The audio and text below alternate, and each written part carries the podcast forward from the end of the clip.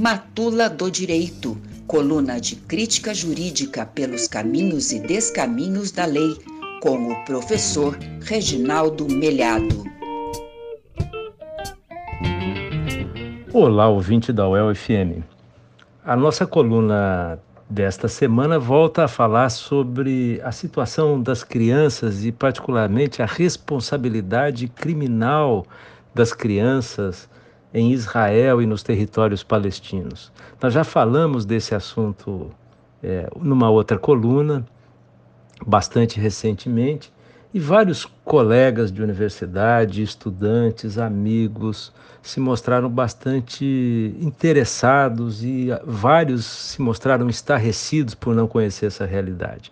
Por isso eu resolvi voltar a esse assunto hoje, falando um pouquinho mais sobre como essas crianças vivem essa realidade da opressão do Estado judaico contra elas lá em Israel.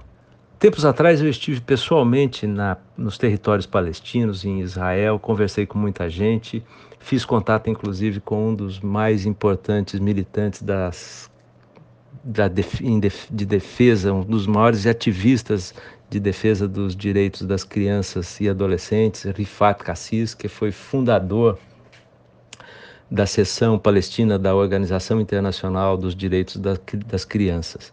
Os dados que a gente viu por lá são simplesmente chocantes. Além da, do, do fato estarrecedor da responsabilidade penal se iniciar aos 12 anos para um palestino, enquanto para uma criança judaica a responsabilidade penal se inicia, como aqui, aos 18 anos, as crianças palestinas são submetidas a tribunais militares. Os juízes, entre aspas, dos tribunais militares são militares mesmo, eles não têm formação técnica em direito necessariamente, a maioria não tem. É, as crianças são, são, são processadas em 90, 95% dos casos com base no crime de atirar pedras. Atirar pedras é um crime que pode levar à prisão por seis meses. Então, 90, 95% das crianças são presas dessa forma. Mas o mais chocante é o modus operandi dos militares, é a maneira como eles executam essas prisões e os processos. Né? Quase sempre as prisões ocorrem durante a madrugada.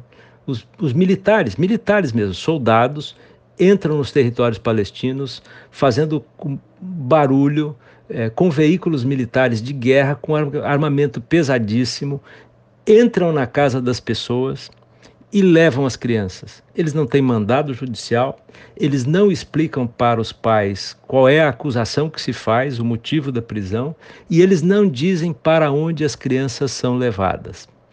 Os relatos é de que eles chegam a prender, inclusive crianças de 8, já, já prenderam muitas vezes crianças de 8, 9 anos, que portanto ainda sequer teriam maioridade penal. Essa criança, essa criança é colocada num veículo militar e é levada para um, um, estabelecimento penal militar, uma, um quartel onde as crianças são presas a três unidades prisionais desse tipo, eh, sendo que apenas uma delas fica no interior da própria Cisjordânia, as outras duas são no ter em território israelense. O percurso de carro demora de duas a três horas.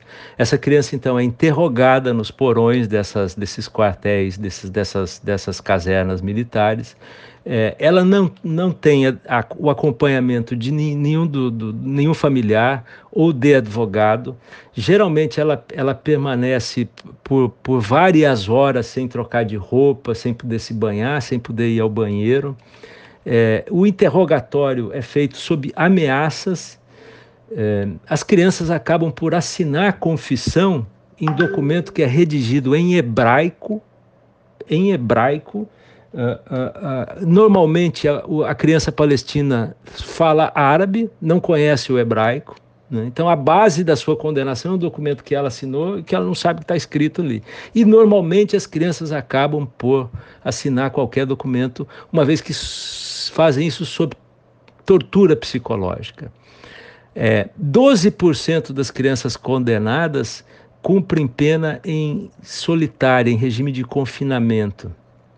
8% delas relatam abuso sexual. Uma parte dessas crianças, inclusive, relatam abuso sexual, é, relatam violência física, violência sexual física. É simplesmente chocante. Os traumas psíquicos são severos. Grande parte dessas crianças, quando terminam de cumprir a pena, não voltam para as escolas, abandonam o ensino, sofrem depressão e outras doenças psíquicas graves. Durante o período de cumprimento da pena nesses estabelecimentos prisionais militares, é, as visitas são restritas. Né?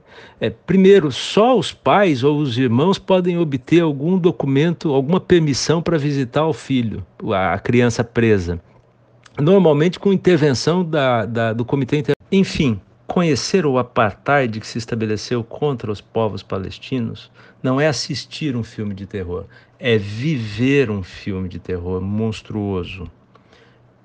Passou da hora do mundo civilizado voltar a sua atenção para o que ocorre na Palestina e passou da hora de nós superarmos essa situação de trevas em que vive aquela gente. É isso, até a próxima semana.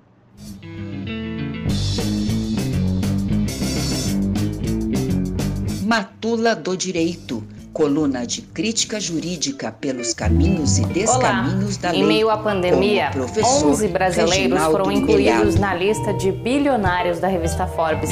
A contradição assusta.